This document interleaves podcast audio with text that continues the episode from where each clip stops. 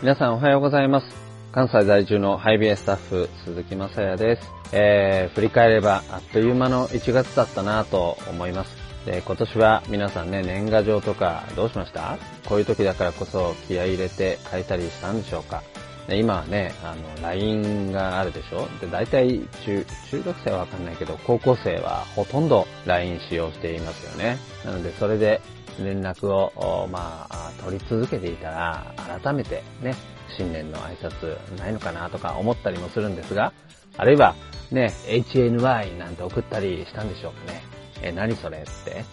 え、ハッピーニューイヤーですね。HNY。ね、あの、来、来年からよかったら使ってみてください。えところでですね、僕が高校生の時は、LINE なんてありませんでした。ね、スマホもなかったので、連絡ツールは、もっぱら家にかける電話、ね、お父さんかお母さんが出る、ね、最初に、で、何々さんに代わってください、みたいな、そういう手続きを必要とした家電一本だったんですね。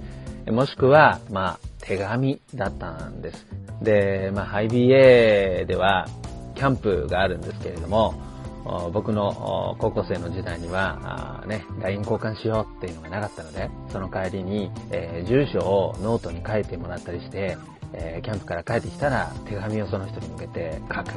ね、えー、古き良き文化だったわけですよ。で、これが、だんだんですね、まあ、あの、ポケベルとかがね、次第に、知ってますか？ポケベル知らないですよね。えー、これが登場しまして、えー、使うようになると、まあ、この、何ですか、エアメール的なものが、だんだんと復旧していきました。ポケベルね、あの、どんな仕組みかというと、公衆電話とかでね、プッシュフォンで押したりしてるんですけれども、11があ、12って押すといなんですね。で、こうやって番号をつなぎ合わせて文章を解読していくんですけども、まあ、33だと、じゃあ何になりますか？そうです。作業の3番目なので、すになるんですね。で、番号だけがそうやって、えー、バーって送られてくるんです。で、それ解読するので、1文字ずれたり打ち間違えたりしてるともう意味不明の暗号になるんですね。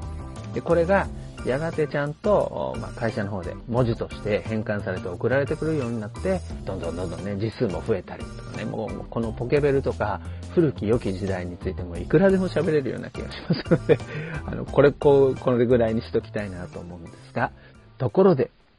あの日あの時、このタイミングで届いたメッセージに、えー、助けられたとかね、救われた、励まされた、なんてものが皆さんにはあったりするでしょうか。僕にもそういったものがあったんですね。で、今日はそんなエピソードをお話ししたいと思っています。それは僕が高校3年生の時の3月、ね、これから皆さんが迎えるかもしれませんが、高校生活から大学生になるその間の時期だったんですね。なんだかまあ自分がふわっとチューブラリンになったような感覚になったんです。なんか、えー、繋がっていたはずのものが突然薄く細く、あるいはプツッと切れちゃったような感覚に襲われました。で今まで一生懸命だったのが何だったんだろうって、なんかいろんなものが虚しくなったんですよね。で特に僕はクリスチャン、その当時クリスチャンです、その当時というかもう高校1年生になってクリスチャンになりましたから、そこからずっとクリスチャンとして歩んできました。で、えー、仲間と一緒にいて盛り上がっていたんですけれども、なんか、ふとチューブラリンになったような感覚に襲われた時に、いろいろなものがよくわからなくなっちゃったんですね。どうでもよくなったというか、何やったんだろうって突然なった。積み上げてきたものが一気にガラガラっと崩れたような、そんな感覚になったんですね。ひょっとしてこのコロナの時期になって会えなくなったり集まれなくなったりして同じような感覚になってしまったっていう人もいるかもしれないなとも思うんですが、ね、いろんなつながりが薄くなってしまって。で僕の場合はそういった時期にちょうど大切な友達が一通の手紙を僕にくれたんですね。で、その手紙によって僕は救われたんですね。その人はあ決して僕がね、そんな心境、心の状態になってるなんていうことを知ってるはずがなかったんですけれども、その手紙に書いてある一言に救われました。その手紙の最後には一つの聖書の言葉が書いてあったんですね。で、こういうのが昔、まあ、流行っていたというか、みんな手紙の最後にはその人の励ましになるような聖書の言葉を添えていたんですよね。古き良き文化だなと思いますし、これ LINE でもできるので、おすすめだなとも思います。えとにかく、それで僕は救われたんです。なんて書いてあったのかというと、信じないものにならないで、信じるものになりなさいってそこにあったんです。信じないものにならないで、信じるものになりなさい。これはヨハネの福音書の中に出てくる言葉なんですが、信じるとか信じないとかよくわからんとさえ思っていたんですけれども、信じないものになってしまうのではなく、信じるものになりなさいって、今の僕の迷い、迷子になっている状態を神様は知っていて、僕に呼びかけてくれてるんだなって思わされたんですね。この言葉はもともとトマスというイエス様の十二弟子の一人にイエス様がかけられた言葉なんです。このトマスはイエス様が十字架にかかった時に他の弟子たちと同じように逃げた。で、弟子たちは次は自分たちが捕まるかもしれないと恐れて扉を固く閉ざして息を潜めていたんです。ところが、イエス様が十字架にかけられた後に3日目に蘇られて弟子たちに会いに行かれたんですね。で、みんな夢を見ているように喜びました。でもそこにトマスは一体その時何をしていたのかわかんないけれども、いなかったんですね。イエス様が蘇って弟子たちに会いに来たその現場に彼はいなかった。